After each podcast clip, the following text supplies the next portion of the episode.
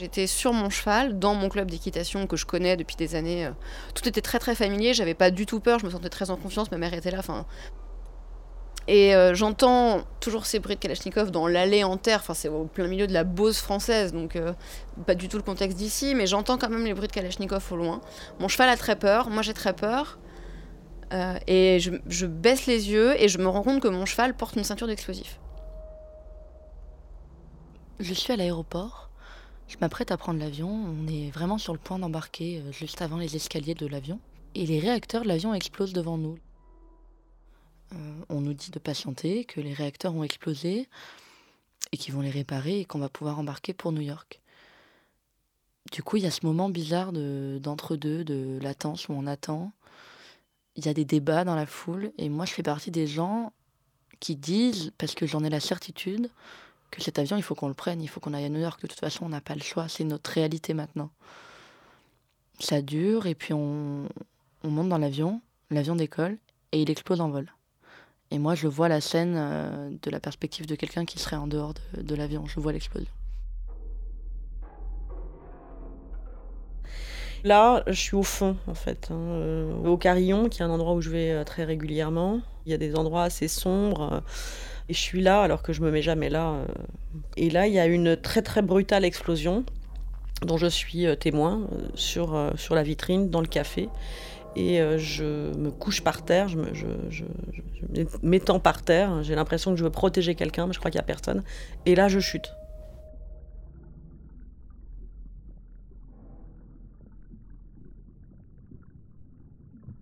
C'est encore la chute qui me fait mourir, pas l'explosion. Et surtout, j'ai l'impression que j'ai le mouvement pour protéger quelqu'un, mais je sais pas qui c'est. J'ai que des fragments, il me reste que des fragments. Bah, comme s'ils avaient explosé euh, la matière même du rêve. On était donc à Paris ou à Londres, enfin une grande ville, dans, dans des immeubles très très grands. Et il y avait une, euh, une travée de lave qui s'ouvrait dans la ville et qui séparait vraiment la ville en deux. C'est de la nuit, je me rappelle de, la lueur de la lave, et je me rappelle descendre ces grands immeubles pour, pour me rapprocher de la lave, je me rappelle de la chaleur. Et c'était euh, catastrophique, mais le plus surprenant, c'est que les gens savaient que c'était grave et flippant et, et tout ça, évidemment, mais euh, qu'il fallait s'y attendre.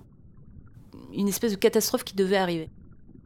J'étais euh, euh, députée au Bundestag allemand, donc au Parlement allemand, et à Berlin. Euh, J'ai vu des hommes à terre euh, devant le Bundestag, j'ai vu des hommes armés. J'ai vite compris qu'il y avait un attentat qui était en train de se passer. Et donc, j'ai euh, commencé à, à réfléchir euh, très rapidement à où je pouvais me cacher, mais tout était transparent, tout était en verre. Donc, euh, donc on voyait tout, c'était très difficile de trouver une cachette. Et puis j'avais à bras euh, mon petit bébé, je, suis maman d'un- petit bébé qui, à l'époque des attentats, avait 5 semaines. Donc j'ai mon fils d'un mois et demi dans les bras et, et il faut que je le protège. Donc il faut que je trouve un endroit où on puisse se cacher. Je cours euh, partout, je- j'essaie de me cacher dans des recoins, finalement j'y parviens. Je récupère une Kalachnikov et il faut que je tire sur les terroristes. Alors ça me pose beaucoup de problèmes parce que je me dis, ben, mais je, vais tuer quelqu'un, je ne suis pas prête à, tuer quelqu'un, euh, qui qu'il soit, et en même temps il faut que je protège mon fils. Et donc je tire sur des hommes qui ont des kalachnikovs sans vraiment savoir si, euh, si ce sont des terroristes ou si ce sont des gens qui font comme moi. Euh, mais voilà, je dois leur tirer dessus.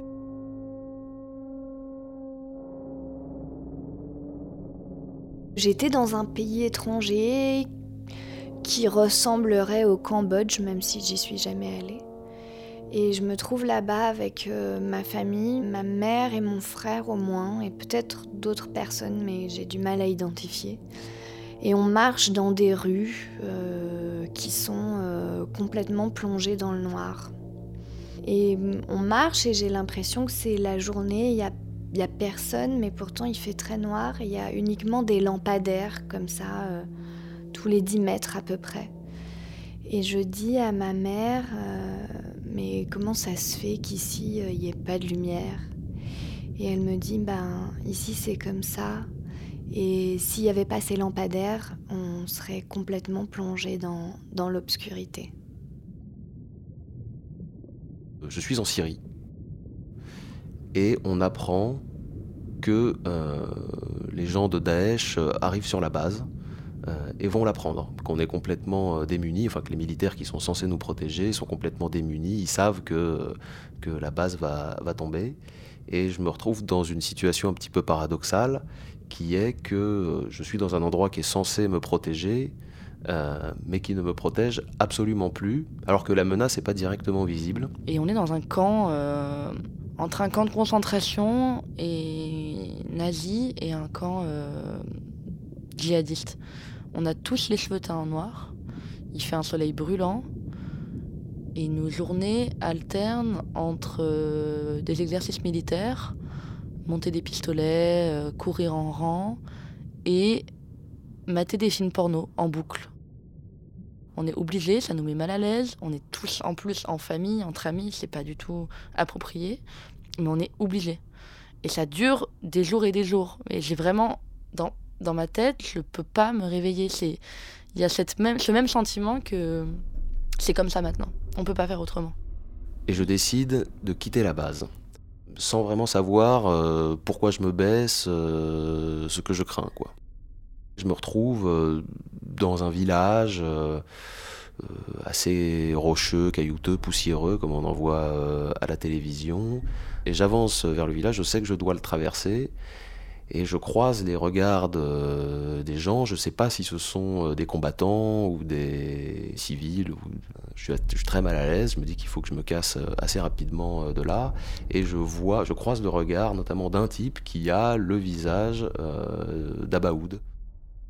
J'étais une, jeune adolescente orpheline euh, vivant dans une maison abandonnée au milieu d'une forêt, en marge de la société.